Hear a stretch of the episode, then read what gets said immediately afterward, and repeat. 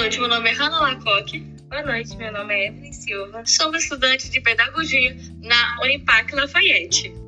E nesse podcast estaremos falando sobre o mito português é muito difícil e para isso utilizaremos como referência o livro Preconceito Linguístico de Marcos Bagno. Mas afinal, Evelyn, quem é Marcos Bagno? Marcos Bagno é um professor, doutor em filologia, linguística e escritor brasileiro importante intelectual e professor da Universidade de Brasília, com inúmeras publicações sobre a língua falada no país.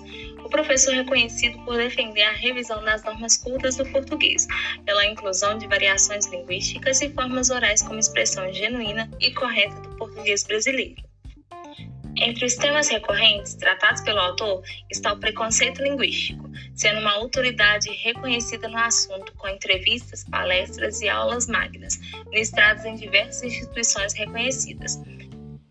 O preconceito linguístico é o juízo do valor negativo para a forma de falar das pessoas que dominam o mesmo idioma. O Brasil apresenta uma grande extensão territorial ocupada por povos de várias culturas, como índios brasileiros, imigrantes vindos de vários países europeus, a exemplo da França, e afrodescendentes. Então, no território brasileiro, fala-se dezenas de línguas indígenas, as línguas nacionais dos imigrantes, há uso de gírias, falas características do regionalismo, os socioletos, ou seja, linguagem técnica utilizada por profissionais de determinadas áreas. Por isso que o português não é uma única língua, ou melhor, não é uma unidade linguística brasileira.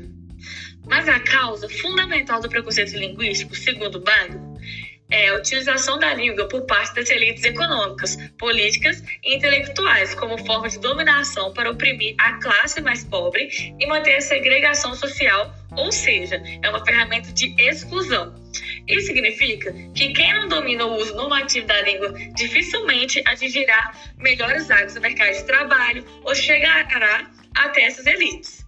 Por outro lado, aqueles que já nascem dentro desse núcleo terão acesso aos melhores cargos e os melhores salários. Então, se pararmos para pensar, tudo isso está relacionado a uma série de outros preconceitos, como o socioeconômico.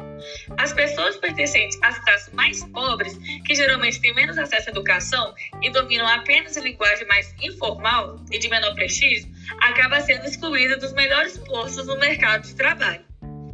Eu quero citar alguns exemplos de preconceitos linguísticos, como, por exemplo, deboche devido ao sotaque. É, as pessoas que usam gírias antigas, como, por exemplo, aqueles moradores das zonas rurais que, come, que conversam comentando sobre Antonte, sobre problema e coisas do tipo. É, a discriminação da linguagem simplificada pela internet e também debochado dos nomes diferentes, por exemplo aqui em Minas a gente usa um biscoito como biscoito, em outro lugar o biscoito é conhecido como bolacha. E como toda ação tem uma reação, para os preconceitos linguísticos tem as consequências nas quais eu vou citar quatro. Uma delas são a exclusão social, o medo de se expressar ou falar em público, os prejuízos à autoestima, porque a vítima de preconceito pode se sentir inferiorizada ou menos inteligente, e também a dificuldade para conseguir um emprego, principalmente aqueles que requerem uma comunicação mais formal. Mas, Evelyn, como combater esse preconceito? O primeiro passo para acabar com o preconceito linguístico é entender que não existe certo ou errado na forma de se comunicar. Não é porque uma pessoa não domina a norma padrão de uma língua que ela é rudimentar, incapaz ou com menos cultura ou conhecimento que a outra. Agora que entendemos um pouco mais sobre o preconceito linguístico, falaremos sobre o mito 3. Português é muito difícil. A língua que falamos hoje não foi criada por nós, ela foi importada de Portugal, quando o Brasil foi descoberto. Dessa maneira, nós pegamos algo pronto, uma linguagem totalmente elaborada por um povo que já dominava. Com isso, todo o nosso processo de aprendizagem foi baseado na literária de Portugal. Muitas pessoas descrevem que o que aprendemos nas escolas nós não utilizamos diariamente em nosso convívio social ou na elaboração de textos. Outro fator relevante desse mito é o fato de caracterizarem que aprender o português é necessário decorar todas as regras de conceitos referentes ao conteúdo a ser aprendido. Contudo, esse mito realmente é um mito, pois toda pessoa que nasce naquele país, em questão no Brasil, aprende a língua portuguesa antes mesmo de exercitar a fala. Isso mesmo, estudo que as crianças, mesmo no ventre da mãe, já entendem alguns sons e, logo quando nascem, constantemente são expostas a centenas de palavras ditas, muitas vezes pelos pais, parentes e pessoas próximas. Logo depois, essa criança começa a desenvolver a sua fala e, com isso, começa a pronunciar suas primeiras palavras. Com o passar dos anos, ela já tem conhecimento analítico para perceber que há determinadas regras na oratória das pessoas ao seu redor. Por meio disso, ela irá se adaptar de acordo com o padrão executado pelas pessoas de maior convívio. Se tanta gente continua a repetir português é difícil, é porque o ensino tradicional da língua no Brasil não leva em conta o uso brasileiro do português. Um caso típico é da regência verbal. O professor pode mandar o aluno copiar várias e várias vezes a frase assistir ao filme. Quando esse mesmo aluno puser o pé fora da sala de aula, ele vai dizer a um colega ainda não assistir o filme dos Velozes Furiosos porque a gramática brasileira não sente necessidade daquela preposição a, que é exigida na norma clássica literária de Portugal. Muitas pessoas inteligentes e cultas continuam achando que não sabem português ou que o português é muito difícil. Isso porque essa disciplina foi transformada numa ciência obscura, que somente alguns conseguem dominar completamente. Algumas pessoas adaptam a linguagem e padrões da língua portuguesa em prol de facilitar a comunicação com as pessoas. Elas não seguem um padrão importado de Portugal e aplicado nas escolas.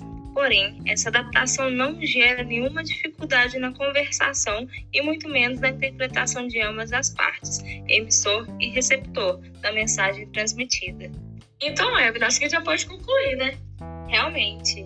É, no final desse podcast, a gente pretende que o pessoal entenda como a gente entendeu que o mito 3 é realmente um mito, pois é, não há complexidade na língua portuguesa quando ela é ensinada de uma forma adequada e de fácil entendimento. Sim, e os professores, ao invés de ensinar de uma forma tradicional, com repetição decoreba, deveriam incentivar os alunos a ter uma confiança e ter o prazer de utilizar esse idioma, que afinal é um instrumento maravilhoso e que pertence a todos. E para complementar esse podcast, resolvemos ouvir a opinião de algumas pessoas. Será que realmente eles acham que português é muito difícil? Boa noite, tudo bem? Não creio que o português seja difícil. Falta muito interesse da maioria das pessoas em e aprender o português, ou já, já entender com, esse, com essa definição de, de ser difícil. Claro que comparando com, com a simplicidade do inglês, o português tem muitas particularidades que poderiam serem simplificadas, mas nada que, que, que estudar a fundo não, não resolva. Boa noite tudo bem. E você? Se é um mito o português ser uma língua difícil ou não. O português é uma língua muito bonita, que é a última língua retirada da Roma, né, do latim, que era a língua falada pelos romanos.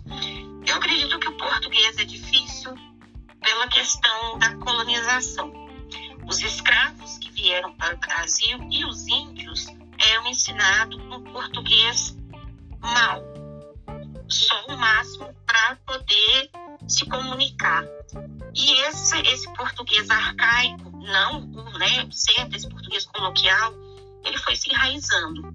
E tem também a questão das outras. É, da, do, dos outros povos que vieram para o Brasil, os italianos, os alemães, os japoneses, a cultura árabe, que também aprendiam português no máximo para poder falar. E aí foram se é, estabilizando algumas normas incultas do português. Tem também a questão da educação. até há um século atrás, poucas pessoas sabiam ler e escrever, por isso mesmo não sabiam falar corretamente português. Na verdade, o português não é uma língua difícil, mas foi uma língua com problemas de aprendizagem, tanto dos escravos, tanto dos imigrantes e a questão da educação. Para a gente sanar isso, tem que ter uma educa educação de qualidade. Aí eu já presenciei educação, muitas pessoas elas já têm uma preconcepção sobre a matéria de